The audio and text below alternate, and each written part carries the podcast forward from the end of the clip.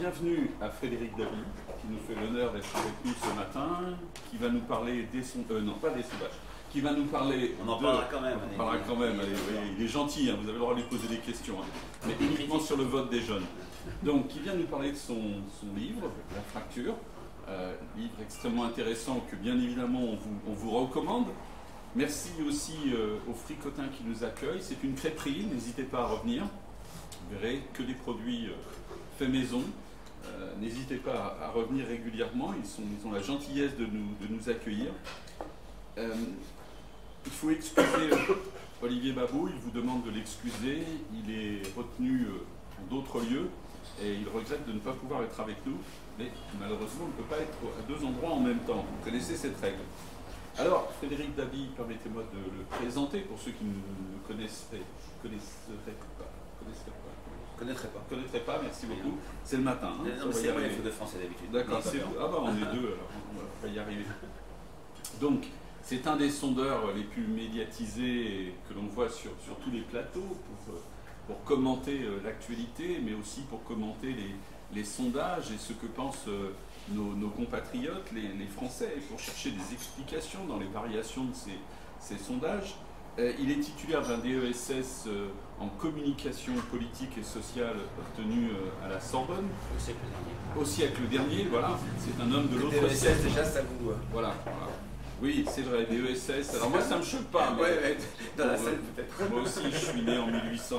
Alors, euh, il a rejoint l'IFOP en 1995 et très récemment, hein, nommé en 2021, euh, il est le directeur général opinion euh, du groupe IFOP. Euh, bien évidemment, il est très souvent sur, les plateaux et euh, il vient de publier donc ce livre, La, fracture, dont il va nous parler, nous parler de cette jeunesse, qu'est-ce qui l'a le plus interpellé, euh, qu'est-ce qu'il a retrouvé avec ses enfants, etc. Voilà, je lui laisse la parole. On lui, laisse le temps de, présenter son livre et de, et de nous présenter ses travaux, et puis on fera une série de questions-réponses après, hein, on ne va pas l'interrompre. Bah, merci infiniment. Vous voulez que je prenne le micro ou que je. J'ai l'impression qu'on peut s'entendre, mais vous me direz si ma, voix faiblit. En tout cas, merci infiniment à l'Institut Sapiens euh, euh, pour euh, son accueil. Je suis très sensible à cette invitation. ravi de vous retrouver. Effectivement, pour une fois, on ne parlera pas de sondage, pas de pourcentage, même s'il y a du sondage dans le cadre de ce livre. Mais effectivement, j'ai publié avec un autre sondeur, Stewart Shaw, qui lui est jeune. Il fait partie de la tranche 18-30 euh, ce livre le 16 septembre dernier. Alors, beaucoup choses à dire, mais euh, c'est pourquoi j'ai voulu euh, écrire ce livre. Déjà, ça part d'un point de vue euh, professionnel, puisque depuis la vingtaine d'années que je fais ce métier, un peu plus même, j'ai vu au fur et à mesure monter dans des, à travers des enquêtes d'opinion, j'ai vu entre, sur toute une série de sujets, entre jeunes et moins jeunes, d'abord des nuances dans les réponses, puis des clivages, puis des véritables Et j'ai voulu, hein, j'ai toujours la phrase de Jérôme Monod, je cherche à comprendre, essayer de comprendre sans juger, sans stigmatiser, quel était l'état euh, de euh, cette jeunesse de France euh, aujourd'hui. Alors, très très vite, on s'est rendu compte que c'était presque ridicule de parler d'une jeunesse. Il y a plutôt des jeunesses. Et c'est un objet qui est tellement insaisissable que les commentateurs, et même nous, nous sommes forcés de lui accoler euh, des épithètes, des, ad- des adjectifs. On parle de euh, génération sacrifiée, on parle de génération Greta Thunberg, de génération Charlie, euh, vous pourrez en trouver avec moi, euh, de génération du baby boom, de génération Z, etc.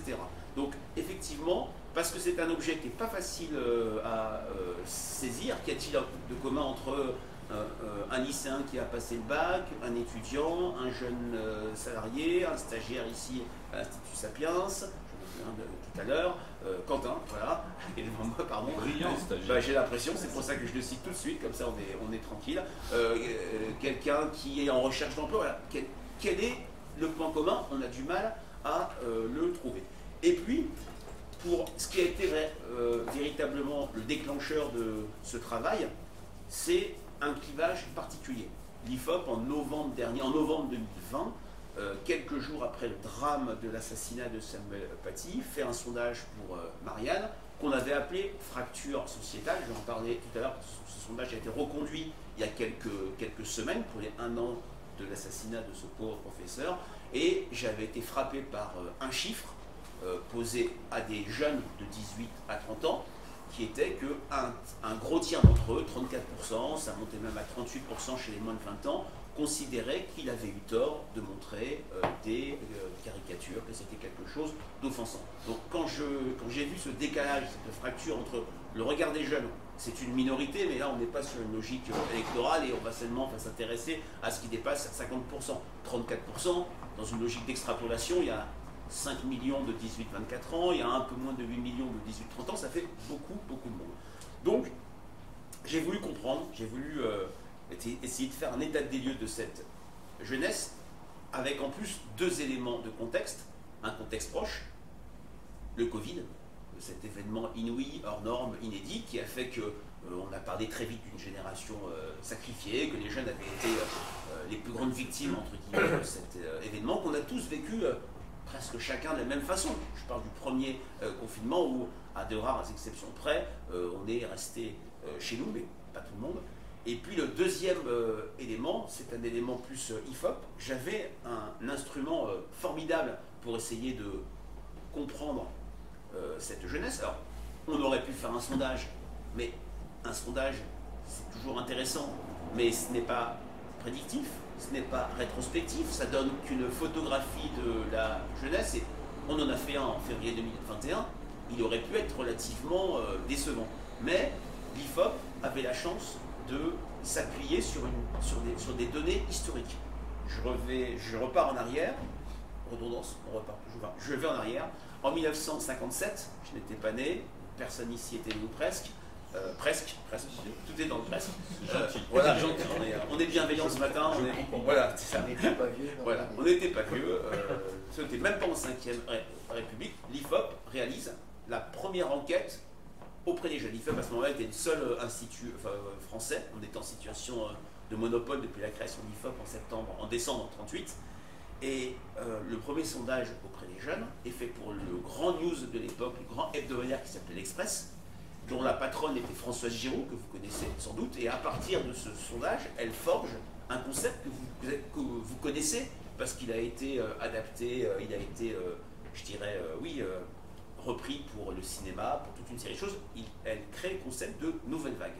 Et il se trouve qu'à chaque génération, tous les 10 ans, l'IFOP fait cette enquête. En 57, en 68, quelques semaines avant les événements de mai, en 78, en 88, en 99.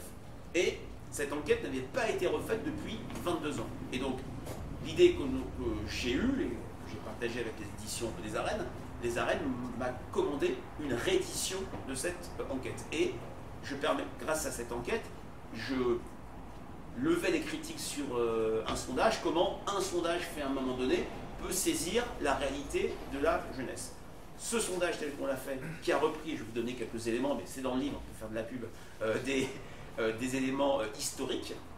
Ça permet, ce sondage où j'ai repris en gros quasiment plus de la moitié de questions historiques qui avaient été posées parfois en 57, parfois dans les années 80, parfois en 1999, a permis d'identifier trois types de fractures, trois types de clivages.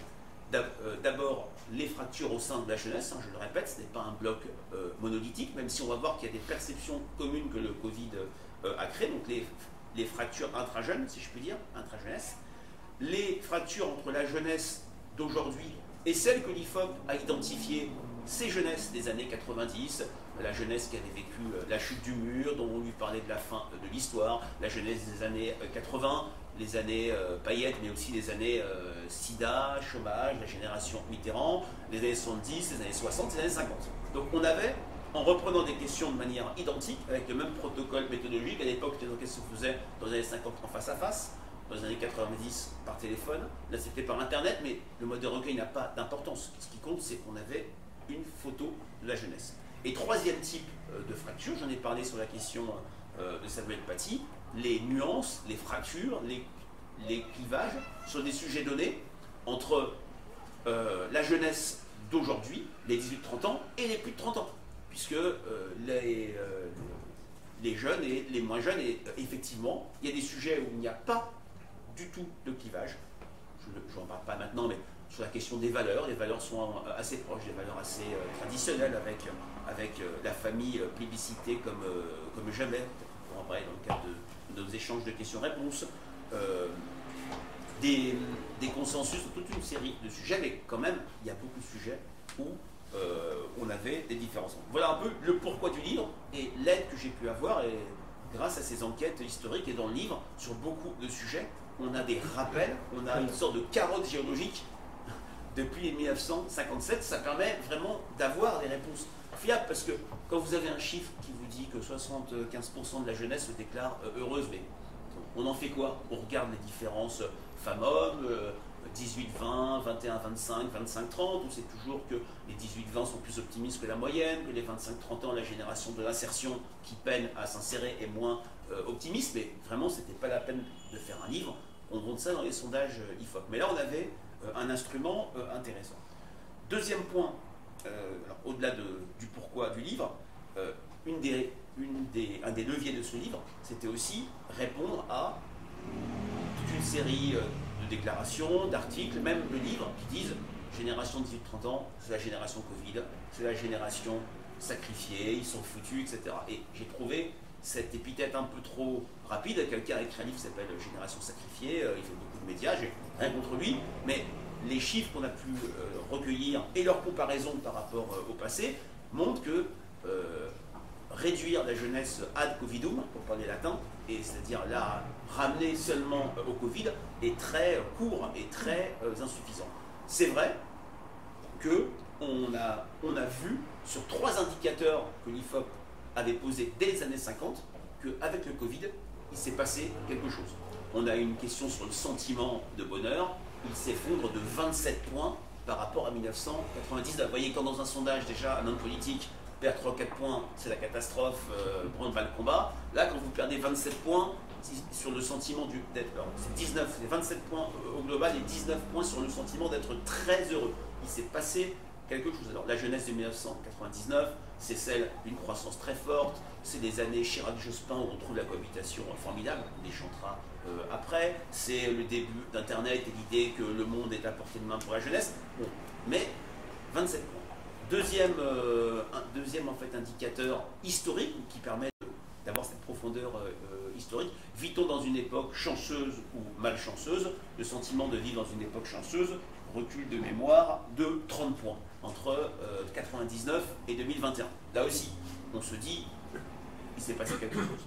Troisième indicateur, est-ce qu'il est nécessaire pour vous d'avoir un idéal Moins 40 points par rapport aux années 80. Effectivement, voilà, avec ces trois chiffres, on peut dire, ah bah oui, effectivement, il y a une génération Covid. Mais avec le livre, et je ne vais pas trop vous en dire pour que vous le regardiez, mais euh, on nuance les choses. On nuance les choses euh, parce que le Covid, c'est pas, pas un événement si fondateur que ça. C'est la continuation de choc que cette jeunesse euh, a connu. Le choc des attentats. Quand on regarde, on est en plein procès des attentats du 13 novembre, le, le profil victimologique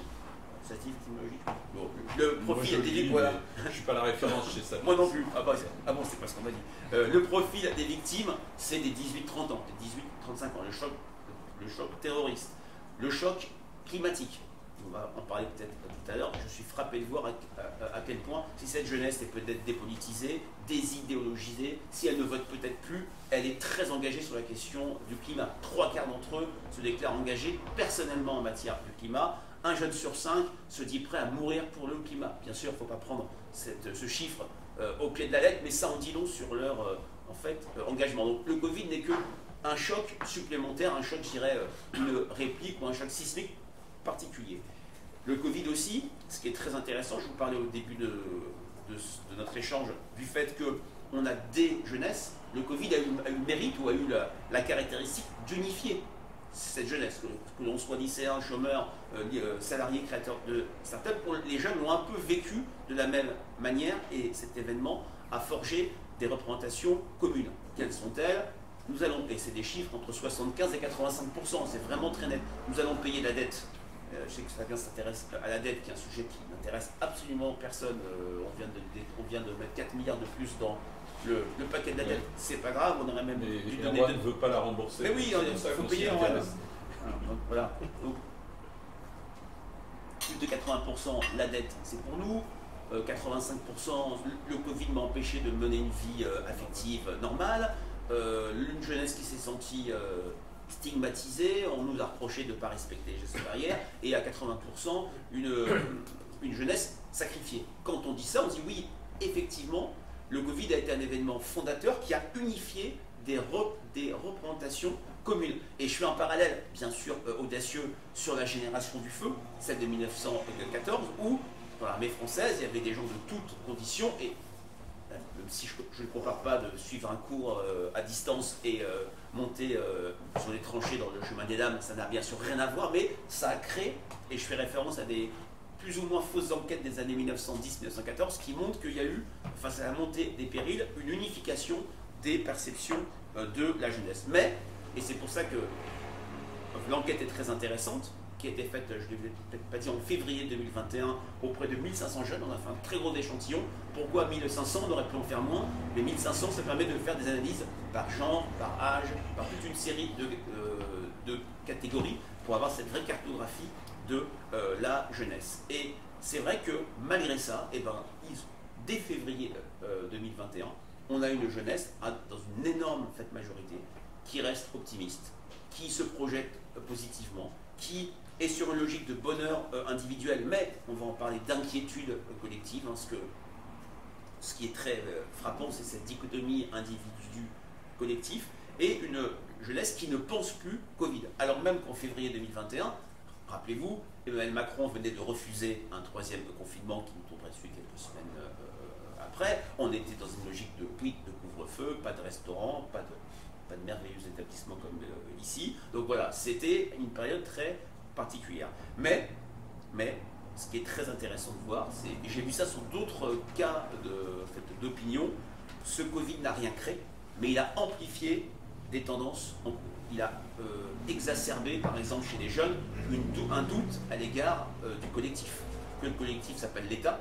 On a une jeunesse qui est presque un peu américanisée, c'est-à-dire qu'elle croit beaucoup, euh, je ne vais pas tout aborder, mais l'entreprise, elle y croit énormément. Le jugement un peu catégorique, globalisant des années 80-90. Je donne l'exemple de 2003, quand Jean-Pierre Raffarin va à l'université du MEDEF, il s'effondre chez les moins de 30 ans Maintenant, un ministre, même un président qui va euh, au MEDEF, c'est une tempête, ce n'est même pas une tempête dans un verre d'eau, c'est absolument rien pour les jeunes et pour les Français. Elle bute euh, du collectif, le collectif s'appelle l'État, il y a plus que jamais un doute vis-à-vis euh, de l'État qui n'a pas su les protéger, que le collectif s'appelle parti politique, qu'il s'appelle association, et plus que jamais, on a une jeunesse qui croit en l'action individuelle une petite digression, si elle croit si fortement à la question euh, euh, environnementale, c'est qu'elle croit, d'ailleurs la question climatique, et sur cette question, la jeunesse n'est pas en fracture avec les autres générations, elle n'est pas comme euh,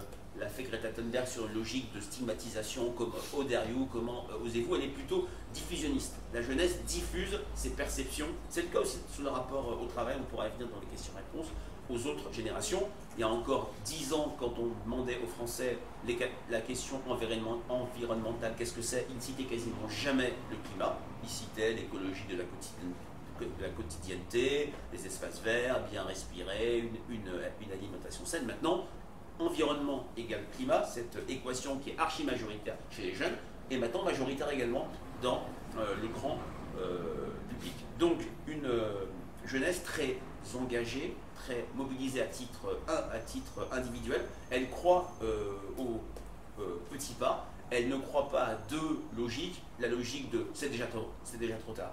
Elle n'est pas du tout résignée sur cette question. Et la logique de, qu'on entend parfois dans certains discours euh, politiques, la logique de messieurs les Anglais tirés les premiers, c'est d'abord, c'est d'abord aux Chinois, aux Américains, aux Russes de faire des efforts avant que la France ne fasse des efforts. Donc elle est extrêmement engagée parce qu'elle a un sentiment sur la question du climat de vulnérabilité. Elle a un, sentiment de frustration jamais vu et ça me permet de revenir sur la question du rapport euh, aux, euh, politiques. Elle est sur une véritable colère vis-à-vis de la prise en charge de l'enjeu environnemental par la sphère politique, qui est un enjeu qui est pensé comme toujours à venir par rapport auquel on procrastine. On procrastine tous dans notre vie quotidienne, on remet les choses au lendemain, mais ils ont le sentiment que c'est comme ça depuis des années et des années, parce que ces jeunes sont plutôt sur une, un regard à l'égard du politique qui est un regard pur dans le sens où il correspond parfaitement à l'imaginaire des Français. L'imaginaire des Français, c'est le politique, on vote pour lui et en retour, c'est une sorte d'échange transactionnel, il change la vie, il transforme le quotidien, il pèse sur le cours des choses. Et la jeunesse passe toute une série de sujets, le climat, les, inégalités salariales. Par exemple, on a interviewé quelques personnes, une jeune fille dit quand j'étais très jeune, J'entendais ma mère dire qu'elle était moins bien payée que ses collègues hommes. 20 ans après, on est sur ce même problème. Et donc, les jeunes sont plus sur une logique, non pas, sont moins sur une logique du tous pourri.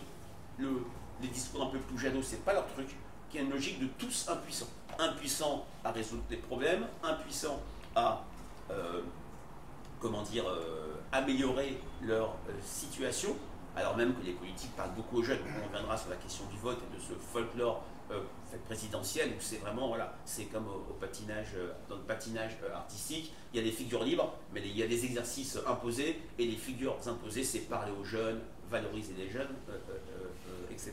C'est ce qui explique cette logique d'impuissance, le fait que le politique ne remplisse pas son rôle, on a cette, cet exil électoral que connaît la jeunesse. Vous avez vu le chiffre IFOP TF1 de juin dernier, 84% des moins de 30 ans n'ont pas voté aux élections, non, 84% des moins de 25 ans, pardon, c'est 80 chez les moins de 30 ans, n'ont pas voté aux élections régionales. Et de plus en plus dans la jeunesse, il y a une, il y a une sorte de vanité du vote, dans le sens où voter c'est vain, voter ça ne change pas la vie, voter ça ne transforme pas le quotidien et ce doute à l'égard euh, du collectif, on le trouve ici. C'est un doute à l'égard euh, du politique, un doute à l'égard du vote, un doute à l'égard de la démocratie. Bien sûr, il y a des chiffres euh, spectaculaires. Un tiers d'entre eux voudraient que l'armée les dirige. Un jeune sur deux juge qu'il faudrait quelqu'un qui soit autoritaire. C'est pas une tentation de mettre par-dessus bord le régime euh, démocratique. Ils y sont euh, attachés, mais c'est dans une logique d'efficacité, dans une logique de résultat, qui sont prêts à être tentés par des régimes plus autoritaires parce qu'il se trouve que les choses n'avancent pas. Et puis, dans cette logique d'ode à l'action individuelle, on est moins consensuelle vis-à-vis de la démocratie, dans le sens où elle consiste, avec le principe de représentativité, à cette transaction, à, déléguer son pouvoir pour que des politiques changent des choses. Et voilà, compte tenu de leur attachement à l'action euh, individuelle, ils sont souvent sur une logique qui est qui mieux que moi peut faire avancer les choses. Tout ça explique cette abstention très forte. Alors, ça ne veut pas dire qu'ils peuvent pas voter à l'élection présidentielle. Dans le livre, je, fais un petit historique de tous les votes des jeunes depuis 1981 il y a des véritables surprises. Il y a eu des élections où les jeunes ont voté autant, voire plus que les Français, dans leur, ensemble. Quand je dis jeunes, je parle des primo-votants, qui votent pour la première fois à une élection présidentielle, en 81, en 95, en 2007, mais ces, élections avaient quoi en commun? Être des élections de rupture, de transformation, euh, de changement, et 2022 ne rentre peut-être pas dans cette case-là, mais les jeunes croient toujours à cette magie présidentielle, et en retour, j'en parlais, jamais les politiques ne se sont jamais euh, autant adressés aux jeunes. Alors ça, va du président à travers des cadeaux, brut, TikTok, à travers beaucoup de mesures concrètes. Tous les candidats, une sorte de concours l'épine de la mesure qui va permettre d'intéresser les jeunes. Pourquoi font-ils ça? Alors que quand on voit les faits cliniquement, statistiquement, on se dit les jeunes ne pèsent rien. 5, 5 millions de 18-24 ans, vous en avez facile un million qui ne sont pas inscrits ou mal inscrits, deux tiers qui ne vont pas voter. Jamais les jeunes n'ont emporté la décision euh, électorale. Hein. En 2007, Ségolène Royal écrase au second tour Nicolas Sarkozy chez les moins de 35. Elle perd très nettement parce qu'il y a 12 millions de 50-64 ans, 13 millions de 150 ans et plus. Pourquoi les politiques ont ce ne font pas ce calcul? Pourquoi un François Fillon lors de son fameux meeting d'apport de Versailles de fin de campagne, alors qu'il sait très bien qu'il est euh, à la rue, pardon d'être trivial, euh, auprès des jeunes, qu'il ne séduit pas du tout les jeunes du fait des affaires qui le touchent et son programme euh, ultra-libéral, pourquoi continue-t-il à, lors de son meeting, faire une dizaine de références à la jeunesse?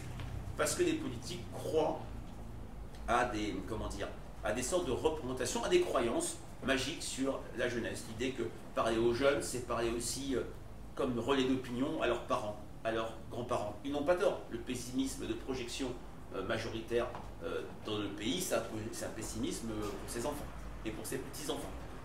Pourquoi parle-t-il aux jeunes? Parce qu'ils ont le sentiment que comprendre les jeunes, qui peuvent être diffusionnistes sur leurs idées, c'est comprendre l'ensemble du pays. Et pourquoi parle-t-il de la jeunesse hein, C'était le credo d'un président, d'un candidat qui a gagné hein, en 2012, François Hollande, c'était la jeunesse. C'était très simple.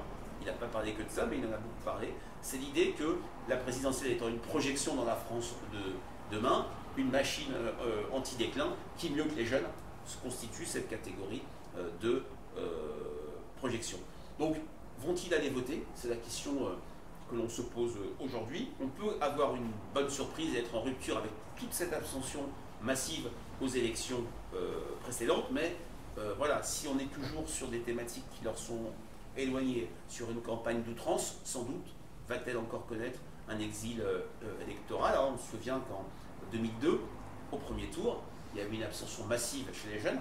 Et quand Jean-Marie Le Pen est arrivé au, second tour, ils ont voté massivement euh, au second tour. Euh, je sais pas, j'ai encore un petit peu de temps peut-être pour parler d'un dernier point, mais je n'ai pas abordé tous les points. Je, vous laisse découvrir. À nous servent le repas. Ah bah c'est super, je dois être averti à, à 10h30, c'est super, avec plaisir. En plus, hier midi, j'ai mangé une crêpe. J'ai peut-être. J'ai anticipé. Vous avez dû louper quelque voilà. chose ici. Ah non, mais c'est. Elle, elle, elle, était pas Non, non, mais on ira. Donc voilà. Dernier, dernier point, avant de peut-être euh, échanger, parce que j'ai bien sûr pas.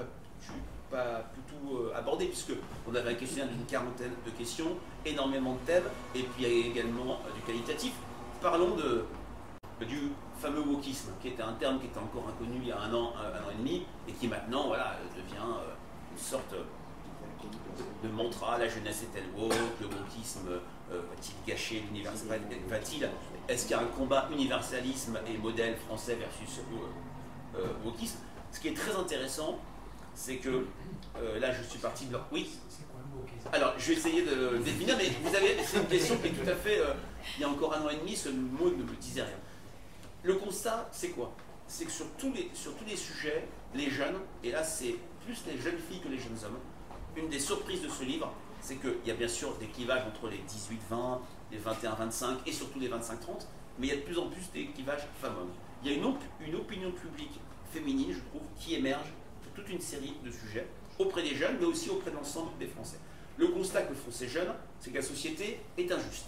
La société discrimine. On leur, dans le sondage, on leur propose toute une série de sujets, les inégalités femmes-hommes, la lutte contre euh, la lutte contre la discrimination, contre l'antisémitisme, contre le racisme, toute une série de choses, systématiquement, ils trouvent que la situation n'est pas satisfaisante, à au moins deux tiers.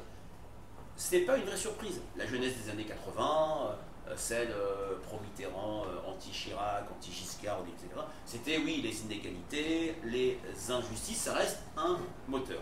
La différence, c'est que cette jeunesse a une petite majorité, mais c'est quand même beaucoup de monde, considère que ces inégalités, ces discriminations sont créées, sont entretenues par l'État, par les pouvoirs publics. C'est l'idée d'inégalité systémique. Et là, on bascule vite dans le wokisme que je vais essayer de définir. Ces jeunes comme M. Jourdain font peut-être du wokisme sans le savoir. Il y avait une enquête IFOP Express qui montrait que ces termes, intersectionnel, wokisme, n'étaient pas connus par beaucoup de jeunes, mais quand même, un nombre non négligeable. Qu'est-ce que, quels sont les piliers du wokisme avec lesquels euh, beaucoup de jeunesse, beaucoup, une partie importante de la jeunesse match, si je puis dire C'est la société est systémique, systémiquement injuste, discriminatoire, et il faut protéger, valoriser, euh, chérir, si je puis dire, toutes les minorités qui sont par essence victimes, par essence discriminées. On a une sorte d'assignation à résidence de ces minorités, exemple les Français de confession euh, musulmane, mais aussi les femmes, toute une série euh, des homosexuels, etc. c'est l'idée que l'État entretient des discriminations à leur égard. Il y a un chiffre très, qui m'a fait bondir, mais je, je le répète, je n'étais pas dans une logique de stigmatiser, de juger, mais d'essayer de comprendre. On a dans cette enquête 35% des jeunes qui considèrent qu'il y a un racisme d'État en France. Quand on parle de racisme d'État, moi je pense plutôt à l'Afrique du Sud, je pense aux lois de Nuremberg de 1935 du Troisième Reich, je ne pensais pas à notre État euh, républicain.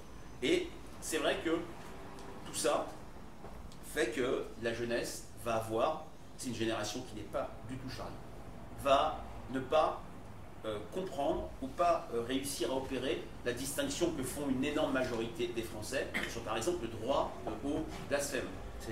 Euh, c'est-à-dire, nous avons le droit en France, au nom de notre tradition, de notre irrévérence, de notre critique des religions, de critiquer, de nous moquer d'un dogme, d'un principe religieux, mais nous n'avons pas le droit de euh, discriminer, de nous montrer euh, raciste vis-à-vis d'une communauté, qu'elle soit sociale, ethnique, religieuse. Les jeunes ne font pas cette distinction. Ils sont trois quarts à dire qu'il ne faut pas se moquer des religions pour ne pas offenser les croyants, c'est cette génération euh, euh, offensée, cette génération indignée. Je parle d'une génération snowflakes, ça vient des États-Unis, c'est-à-dire une génération flocon de neige qui, voilà, qui ne va pas supporter la moindre, la moindre offense.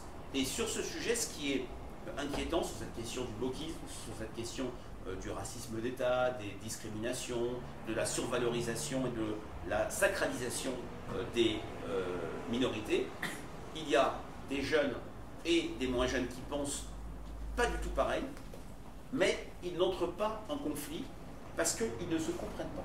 Chacun est dans son couloir, chacun met des mots et des acceptions différentes à des termes communs. Exemple, laïcité, auprès du grand public, c'est-à-dire les plus de 35 ans, à une énorme fait, majorité, c'était donné IFOP pour la fondation euh, Jean Jaurès.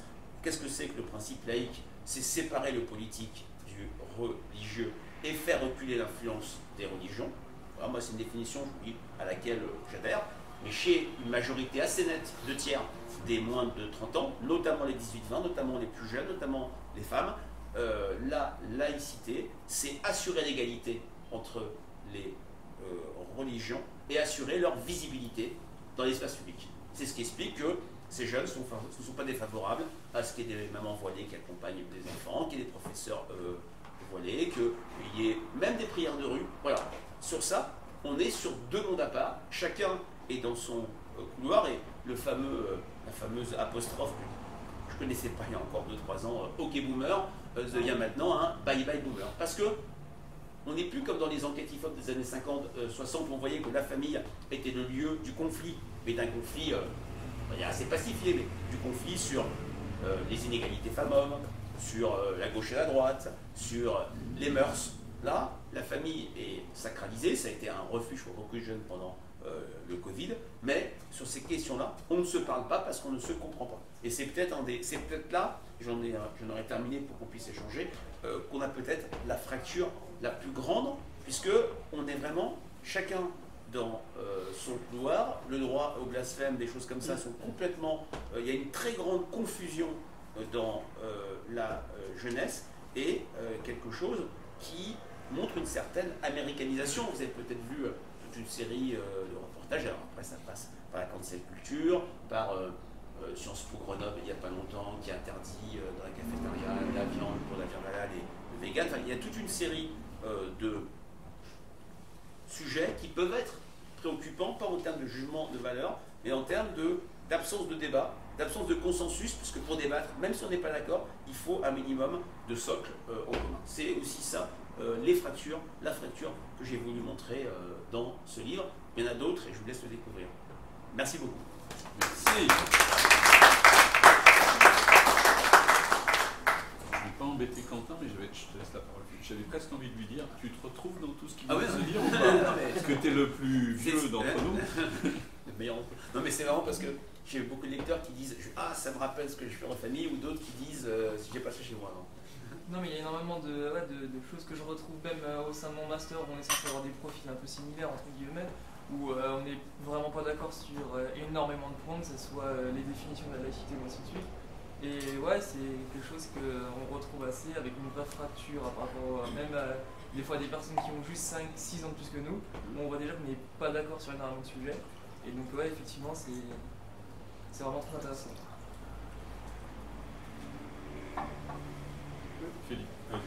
Merci en tout cas. Alors moi, je vais vous poser une question, c'est sur la notion de réel et de ressenti, euh, et, puis de pédagogie. Donc, est-ce que vous arrivez à, dans vos enquêtes, alors c'est pas évident, mais à différencier le réel du ressenti?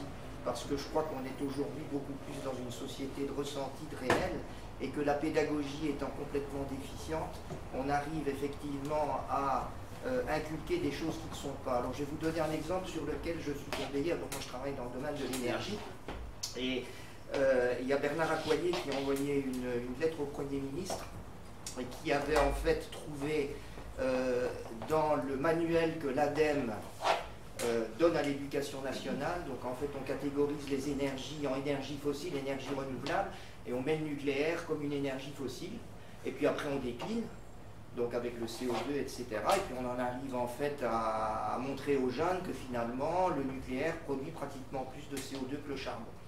Et donc euh, d'où la réaction euh, probablement euh, aussi vis-à-vis du climat, vis-à-vis du climat antinucléaire. Je vous donne un deuxième exemple, c'est moi la confusion qui est faite systématiquement entre inégalité et pauvreté. Hein. L'équation, c'est inégalité égale pauvreté, alors que ce sont deux concepts qui n'ont absolument rien à voir, puisque d'un côté, on a un concept qui est complètement relatif et de l'autre, la pauvreté qui est un concept parfaitement absolu, puisque euh, est pauvre celui qui ne peut pas accéder à un certain nombre de, biens et de services. Euh, et donc, c'est finalement le, la pauvreté, c'est un panier de la ménagère et ça n'a rien à voir avec les inégalités. Et je dirais même que plus un système est égalitaire, plus il va créer de pauvreté, alors que c'est le contraire, ce sont plutôt des inégalités qui créent de la richesse et qui réduisent la pauvreté. Et donc ce que je veux dire, c'est que... Question est... Donc la question... mais, excuse-moi de t'interrompre. C'était pour développer, d'accord. C'était pour développer l'exemple, donc c'est pour dire qu'effectivement, un, on vit dans une société de ressenti et non pas dans une société de réel Et deux, est-ce que la clé de tout ça n'est pas une révision de la pédagogie qui n'est plus devenue de la pédagogie mais du militantisme? Bah, c'est une question euh, centrale qui me permet de rappeler la limite et l'intérêt de tout sondage. Un sondage, c'est du déclaratif. Naturellement, quand quelqu'un euh, me répond à une question, l'enquêteur, quand c'est une enquête téléphonique, ne va pas dire Mais monsieur, peut-être, madame, peut-être que vous nous mentez un petit peu là, vous n'êtes pas. Voilà, donc c'est la, c'est la force et c'est la limite de tout sondage qui, qui repose sur du déclaratif. C'est vrai que la, la dimension euh, ressenti réel, je la vois partout. Je la vois partout. Rappelez-vous les débats sur le sentiment d'insécurité par rapport à la sécurité réelle. J'ai un exemple de l'IFOP, je quitte euh, la jeunesse de la semaine dernière. Bon, il y a, on est dans un momentum euh, pouvoir d'achat qui est absolument dingue, qu'on n'a pas connu depuis 2007. On a posé une question historique de l'IFOP, qu'on a posée pour la première fois en 1945, 45, 47, pardon, dans une enquête sur les classes euh, moyennes, qui était, une fois toutes vos dépenses faites, avez-vous la capacité d'épargner chaque mois? Et le total oui a baissé de 12 points par rapport à 2010. Alors je ne suis pas économiste, je ne suis pas spécialiste comme vous ici, mais 2010 c'est une période très compliquée pour le pouvoir d'achat. Un chômage de masse, la crise financière, objectivement, et euh, c'est bien, c'est qu'il y a des rumeurs qui disent que le fils de Brigitte Macron euh, euh, préside l'IFOP, il y a plein de, il y a plein de légendes urbaines où on est pro-Macron, anti-Macron, mais depuis 2017, il y a eu quelques mesures qui donnent l'impression que le pouvoir d'achat s'est amélioré. Voilà un exemple où le ressenti est peut-être euh, différent de la réalité objective. Mais moi je vais dire, dans un sens, je m'en fiche un peu dans le sens où moi je travaille sur du, sur du déclaratif, sur du ressenti que je peux solidifier en regardant l'analyse par grande catégorie. Dans le sondage que je viens d'évoquer sur la capacité d'épargne, c'est comme d'habitude chez les 50-64 ans chez les 25-34 ans, chez les générations charnières qui souffrent le plus et qui votent le plus pour Marine Le Pen, voire pour Éric Zemmour, que le sentiment de perte de capacité d'épargne est le plus fort. Et puis, c'était l'atout de ce livre. La profondeur euh, historique me permet aussi de mettre en perspective euh, différents résultats. Mais là, vous touchez la question centrale et vous parliez euh, du nucléaire. Tout à l'heure, je fais une toute petite digression. le nucléaire, les sondages sur le nucléaire, je veux dire être très très direct, ne valent absolument rien. Car c'est un sujet, c'est un des rares sujets où le nucléaire, c'est la politique de Gilles, ça fait 40 ans qu'on est dedans, il n'y a jamais eu de débat public, de, de comment dire, de, de présentation politique ou médiatique de ce sujet qui aurait permis de créer une maturation de l'opinion publique. Vous posez une question de sondage, pour ou contre euh, le nucléaire, vous avez une opinion extrêmement euh, contrastée, du 51 à 49. Pas de clivage particulier, peut-être un clivage générationnel. Les jeunes, ils sont défavorables, les plus âgés, ils sont euh, favorables. Quand dans une question, vous dites le nucléaire, c'est bien parce que ça nous assure une indépendance, ça fait baisser la facture, tout le monde est pour. Quand vous parlez des risques, etc., euh, ce qu'on a fait faire en 2011 après Fukushima, les opinions bougent. C'est vraiment le sujet sur lequel le sondage est, est en fait inopérant. Il y a un objet d'enquête ou de démocratie participative qui pourrait être passionnant sur ça. C'est une conférence de citoyens, une conférence de consensus, mais voilà, ça n'a jamais euh, été fait. Voilà un exemple sur lequel le sondage, je trouve pour l'instant euh, inopérant. Maintenant, cette jeunesse telle qu'on l'a qu'on l'a euh, investiguée, alors oui, elle est peut-être sur du réel, sur du ressenti que sur du mais je suis frappé par toute une série de sujets. Je parlais du wokisme et de la, de, comment dire, l'attachement euh, aux minorités, la défense des euh, identités. Il y a quand même des grandes lignes de force qui me font dire qu'on est quelque chose de très très solide. Et il y a ce que je n'ai pas donné, 85% d'entre eux se considèrent comme une génération à part, une génération différente des autres. Il n'était que 17% en 1957 et à peine un tiers quelques semaines avant mai 68. Euh, Ils se sentent à part. Et ce qui sera un élément passionnant, mais dans 5-10 ans, voir si les réponses que j'ai eues était un effet d'âge ou un effet de génération. Et moi, je pense que sur beaucoup de sujets, on est sur un effet de génération plus que sur un effet d'âge. Merci. Je vous en prie. Je ferai plus court pour la réponse. Euh, oui, j'aurais aimé euh, avoir un éclairage sur les clivages au sein de cette jeunesse. Est-ce qu'il y a une segmentation? Alors, il y a tellement de sujets que je ne peux pas tous euh, les aborder sur le regard concernant le Covid, on a eu vraiment des représentations, euh, des représentations communes. J'ai parlé dans livre d'événements euh, fondateurs. Ce qui m'a frappé, c'est que bon, il y a toujours ce clivage 18, 20 ans, 18, 22 ans où toute proportion gardée, on est protégé, en famille, euh, aidé, même si on vit seul, après on souffre. Hein. Il y a des chiffres quand même qui font peur, hein, quand on a entre 20 et 24% des jeunes interrogés qui ont vu pendant le Covid un stage être interrompu, une formation, un contrat. C'est minoritaire, mais voilà, dans une logique d'extrapolation, ça fait beaucoup de monde. Mais ce qui m'a le plus euh, frappé, comme je vous le disais, c'est moins ces clivages générationnels euh, que les clivages de genre. C'est-à-dire sur la question des inégalités, des injustices, sur la question des discriminations, c'est clairement les jeunes filles qui portent le flambeau de l'indignation générationnelle. Sur la question de l'engagement euh, environnemental, c'est plus les jeunes filles que les jeunes garçons. il y a des choses qui ont vraiment changé. Alors, ce qui est intéressant, Là où il y a un clivage générationnel, les 25-30 ans croient davantage à l'action euh, collective. Certains ont connu, euh, ils étaient jeunes, mais. Parce que, pourquoi, j'ai fait une petite parenthèse, pourquoi ces jeunes croient de plus en plus en l'action individuelle? Tout simplement qu'ils n'ont pas été euh, exposés à des grandes victoires collectives. Ils n'ont pas connu 86, alors, exactement, 86, la loi de Vaquet, 94, les mouvements contre le CIP, 95 contre les lois Juppé, 2006 contre le, contre le CPE. Il n'y a pas eu une seule, enfin peut-être que je me trompe, un grand mouvement d'action collective qui a fait plier euh, un gouvernement. Donc les 25-30, voire les un peu plus âgés sont encore sur le collectif, mais les plus jeunes ne croient qu'en l'action individuelle. Ce qui m'a frappé euh, euh, aussi, c'est une vraie homogénéité sociale. Alors bien sûr, il y a des petites nuances sur l'optimisme entre enfants d'ouvriers, ouvriers eux-mêmes, par, euh, rapport aux catégories euh, moyennes et supérieures, mais elles sont très fortement euh, atténuées. C'est dire, comme le Covid a homogénéisé beaucoup de perceptions. Et puis, dans le livre, il, y a des, il, y manques, j'ai pas pu tout aborder, je ne suis pas spécialiste des médias, je fais quelques références à leurs pratiques médias, mais ce n'est pas le cœur du livre. Il y a la question, euh, oui, de cette jeunesse euh, Netflixi, Netflixisée qui avait avec des algorithmes, plus que jamais, il y a un livre passionnant dont l'auteur euh, m'échappe sur les algorithmes qui font que cette jeunesse est de plus en plus voilà, dans son couloir parce qu'elle est de plus en plus dans une barrière de référence culturelle commune qui dépasse et qui transcende les Et l'auteur est Religion. Voilà, merci beaucoup. En plus, euh, je, Pierre, je te passe la parole après.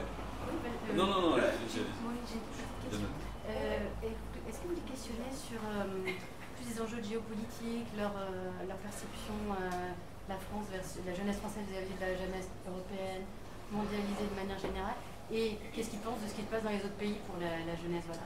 Alors, avant de vous répondre, ça me permet de faire une petite digression, mais il y a un point qui m'a frappé, c'est cette jeunesse qui croit de moins en moins en la France. Quand on leur demande quels sont leurs mots euh, préférés, où il y a une sorte, dans le chapitre sur euh, les valeurs, on a des points communs très forts entre jeunes et ensemble des Français. Il y a ce grand mouvement d'homogénéisation euh, des valeurs, mais le mot préféré chez les plus de 35 ans, c'est France. Chez les jeunes, ça arrive en 25e euh, position. Voilà. Il y a aussi l'idée, mais qui est aussi partagée par l'ensemble des Français, ce qui explique entre parenthèses le succès d'un certain candidat, Eric Z, je ne donne pas son nom, c'est que la France est en déclin. C'est l'idée que la France tombe. Il y a un chiffre, et là, vous faites plus, merci pour cette enquête, mais en 1999, trois quarts des jeunes considèrent que la France est une grande puissance mondiale. Ils ne sont plus que 51%. Voilà, là on a une, on a une profondeur historique qui montre qu'il s'est passé quelque chose. Maintenant, j'ai quelques éléments de comparaison sur la pratique, euh, pratique religieuse, sur le retour du religieux qui est plus fort en France que dans beaucoup de pays, notamment chez les, chez les plus jeunes, chez les jeunes musulmans, mais pas que, chez les catholiques euh, également. Mais je suis frappé de voir à quel point euh, la jeunesse a été diffusionniste sur son regard sur le monde. Comment maintenant l'ensemble des Français s'intéressent de plus en plus à ce qui se passe en dehors de notre pays. Pendant très très longtemps, il y avait une sorte d'axiome, une sorte d'équation euh, vertueuse dans les enquêtes euh, d'opinion. Plus le sujet nous concerne directement, plus on va s'y y, intéresser. C'est quand on finit, parce qu'il y a une prise de conscience qui vient des jeunes, mais maintenant qui a été, qui s'est, euh, diffusée. On aurait peut-être dû appeler ce livre La fracture et les non-fractures. C'est vrai que les jeunes ont influencé l'ensemble des Français. Euh, Un petit exemple, euh, quand en septembre 2020, dans notre euh, baromètre mensuel pour, Paris Match, il y a une question que j'aime beaucoup sur les conversations euh, des Français. De quoi, parlent les Français Pour toute une série de sujets? Ça permet de voir les, clivages euh, entre le microcosme politique, ce, que, ce dont parlent les politiques et ce qui intéresse vraiment les Français. Le premier sujet, les incendies dans la forêt amazonienne. De plus en plus, il y a cette prise de conscience qui vient des jeunes que ce qui se passe dans des pays lointains peut avoir des conséquences pour nous ici. Alors, c'est le cas pour la question environnementale, c'est le cas malheureusement pour, les questions euh, plus militaires, sur la question euh, ce qui se passe au Mali, au Niger intéresse beaucoup les Français et énormément les jeunes parce que on a le sentiment que ça pourrait euh, avoir des conséquences funestes ou pas sur l'ensemble du pays. En tout cas, on a une jeunesse, je réponds un peu indirectement, qui, en rupture avec l'ensemble des Français, croit fortement et apprécie le concept de mondialisation. Ils ont clairement la mondialisation euh, heureuse, ils voient le monde comme un, euh, comme un, comme un laboratoire d'expérience euh, à, dé- à découvrir. Et c'est vrai que là aussi, ils sont très, très spécifiques, mais là, ils sont en continuité avec la jeunesse des années 99, qui était aussi sur euh, une, qui avait de plus en plus un regard mondial. Pierre, Merci pour votre tu parles très fort pour que la question nous arrive. Oh oui, dis merci pour votre exposé très éclairant. Vous avez suggéré que dans une partie de la jeunesse, chez certains jeunes, il y avait une tentation autoritaire. Est-ce qu'on peut revenir Oui. sur ce point Oui, oui. Avez 30, j'ai entendu 35. Oui, tout à. Tout à fait. On a euh, un chapitre sur euh, la démocratie qui montre qu'il y a un attachement assez lâche de la jeunesse à la, la- euh, à la démocratie, qui a une très, une très faible appropriation du concept de euh, république, puisqu'on a euh, un gros tiers des jeunes qui trouvent ça euh, abstrait, un concept du passé, et plus largement un doute sur le modèle démocratique. Mais c'est en lien avec ce que je vous disais sur, sur l'abstention, cette crise du, du résultat euh, qui touche euh, le politique. Et parce que les politiques, dans le système actuel, ne parviennent pas à changer la vie, à résoudre les problèmes, notamment la question climatique, on peut être tenté, vous voyez, il y a un chiffre, 40, 47% euh, qui considèrent qu'il faudrait un... Je vais, vous, je vais vous trouver les chiffres, parce que je ne les ai plus en tête. Parce qu'un sondeur qui ne cite pas le chiffre Voilà, exact, ça voilà, cela fout mal, franchement, c'est pas sérieux. Je sais même plus. Voilà, voilà, on a, on a, quand même, ils sont favorables à un système euh, politique démocratique, mais ils sont, ils sont par exemple, euh, soit 47% favorables à avoir à la tête du pays un chef qui n'a pas à se préoccuper du Parlement et des élections. Alors, attention, 34% que l'armée dirige le pays. Mais parfois, il faut aller au-delà du sondage. On n'est pas, bien sûr, on ne va pas avoir euh, des colonnes de jeunes qui vont remonter euh, la rue de Marigny, euh, la rue de pour aller déloger M. Macron. Bien sûr, mais ça en dit long sur le sentiment que les solutions ne procèdent plus de la sphère politique, que la démocratie n'est peut-être plus le, le cadre euh, idéal, que le principe de représentation, de représentation il n'y croit pas. Pour vous donner une expérience euh, professionnelle, dès que je fais des conférences euh, citoyennes, on a des jeunes qui sont passionnés parce qu'ils prennent eux-mêmes le sujet en main et c'est souvent les plus actifs pour, je dirais, produire des avis citoyens parce qu'ils croient à ce lien direct et cette, et cette fameuse phrase qui mieux que nous, qui mieux que moi pour faire avancer ma cause. Alors, c'est particulièrement euh, préoccupant compte tenu de notre système. C'est une clé d'explication de la- l'abstention terrible qu'il y a chez les jeunes. Vraiment, il ne faut pas rire, mais ce qui se passe en termes de non-vote est une catastrophe. Est une catastrophe. Et il y a aussi, en parallèle, le lien, quand on écoute dans euh, tout un débat médiatique, une remise en cause de la légitimité du vote. Quand on dit euh, euh, Anne Hidalgo, euh, euh, son bilan est nul euh, en fait actuellement, c'est pas normal qu'elle soit maire de Paris, bah, il y a un an, elle a été réélue très très clairement, très très nettement. J'ai pas souvenir, j'étais bien sûr très jeune à l'époque, mais d'avoir lu des livres où de 74 à 78, les socialistes ou le PCF a dit Giscard d'Estaing est un président illégitime parce qu'il n'a gagné que de 600 000 voix. Il y a un vrai problème de légitimité et d'acceptation du résultat des urnes. Je fais une digression, mais ça me paraît être en lien aussi avec euh, ce système représentatif qui convient de moins en moins aux jeunes, ce qui ne veut pas dire qu'on aura une bonne surprise. Il y a un chiffre qui montre que deux tiers d'entre eux considèrent que la présidentielle est une chance pour la France parce qu'il y a toujours ce côté un peu magique. La présidentielle, c'est le pays qui s'arrête, la France qui regarde les candidats euh, au fond des yeux, qui eux-mêmes regardent en fait les Français, les débats, ce moment où on va enrayer notre sentiment de déclin et se projeter dans la France de demain. Ça peut encore embarquer euh, les jeunes, mais il y a eu tellement de désillusions que je suis de plus en plus sceptique. Une dernière question, allez. Et puis monsieur après peut-être. Oui, monsieur, allez, les deux dernières. Euh, En deux vous parlez donc de perte de confiance vis-à-vis euh, des institutions, des politiques, des gouvernements. Est-ce qu'il y a un transfert vers les entreprises à qui les jeunes demandent de s'engager euh, et en particulier vis-à-vis des, des entreprises qui ont le plus pris conscience de ça et qui ont des engagements sociaux, sociétaux, Vous environnementaux? avez lu le chapitre sur l'environnement? Non, c'est exactement ça. non, mais c'est vrai que, comme je le disais très rapidement, le discours un peu manichéen, euh, anti-entreprise a complètement vécu. Alors il y a une vision plus fine qui aussi, euh, qu'on voit aussi chez l'ensemble des Français, euh, entre la TPE euh, de proximité, la PME vertueuse. Il y a encore un côté repoussoir pour les grands groupes, mais ça a beaucoup changé. Quand on demande, et ça c'est vraiment extrêmement rare, en qui a-t-on confiance pour faire avancer les choses sur des questions environnementales, on a une sorte de triptyque, les citoyens eux-mêmes arrivent en tête. Il n'y a pas un seul enjeu de sondage où c'est les citoyens, puis l'État, et quasi à égalité les entreprises. Oui, les entreprises, c'est pour ça qu'il y a aussi ce discours pro-business, il y a ce, il y a aussi, c'est qu'on n'a pas parlé, mais il y a une vraie attirance de Macron chez les plus jeunes, alors qu'il est très mal vu chez les 25-30 ans, parce qu'il y a ce côté, oui, Startup Nation, il y a ce côté, l'entreprise peut, en termes d'efficacité, n'a pas de leçon à recevoir de l'État, elle peut faire avancer les choses. Et les critiques en termes de greenwashing, de greenbashing qui étaient très fortes, se sont complètement euh, estompées. Voilà. Donc euh, je réponds vite, mais c'est dans le livre, c'est un moment, on est dans un momentum particulier, non pas de basculement de euh, la confiance dans l'État, dans l'entreprise, mais d'un rééquilibrage des rôles et des, euh, et des, des crédits de confiance.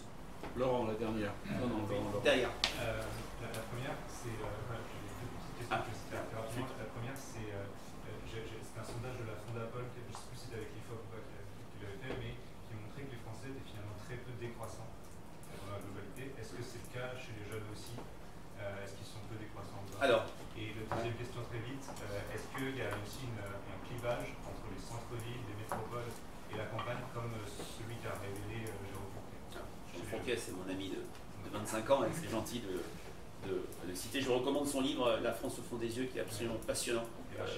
Et l'archive, c'est son, son de l'année vite. Euh, c'est vrai que, alors, euh, euh, décroissance chez, auprès de l'ensemble des Français, c'est ce que j'appelle un mot Voldemort. Comme le méchant d'Harry Potter, vous dites ce mot, vous- euh, euh, un candidat dit je suis, je suis décroissant, il est sûr d'avoir un score très faible. Même si, bon, auprès de l'ensemble des Français. Auprès des jeunes, c'est un peu plus euh, compliqué, même si derrière ce terme décroissance, il n'est pas encore assez entré dans le débat public et dans l'univers mental des jeunes pour qu'ils se l'approprient. Sans doute, on aurait euh, des perceptions euh, moins négatives. Alors, sur centre-ville, monde rural, c'est dommage parce que là, vraiment, j'aurais pu faire très très long. Je travaille avec l'association des familles rurales depuis des années. On a fait des très nombreuses enquêtes qui montrent quelque chose, qui montrent que le discours en fait, misérabilise sur les ruralités, la ruralité versus dans les centres-villes, euh, tout va très bien, ça ne résiste pas euh, au fait. Il y a de la souffrance, il y a des, soucis d'accès aux soins dans les centres-villes, y compris des grandes métropoles, et euh, beaucoup de bonheur dans les ruralités. Et c'est vrai que dans cette enquête, on voit peu de clivage centre-ville ou ville rurale, sauf sur la question environnementale, où on a le sentiment que c'est dans la ruralité qu'on va, plus, va plus faire avancer les choses. Également, quand même, du côté des jeunes, l'optimisme euh, est moins fort, la capacité à se projeter est moins euh, évidente du côté des jeunes ruraux par rapport à l'ensemble des jeunes. Merci beaucoup. Merci à vous. C'était passionnant, bah, très sympathique. Bah on va le mettre de toute façon sur notre site. Et puis n'hésitez pas à acheter trois exemplaires du livre. un pour vos enfants, un pour vous et un pour votre belle-mère. Parce que pour une fois, votre cadeau lui fera plaisir. Édition des arènes. Et merci infiniment. Euh, merci beaucoup. Merci à moi de Des, des croissants, bien sûr. Oui, il reste des croissants. Il reste des croissants aussi. Il y a des croissants et pas des décroissants. Exactement. Des croissants.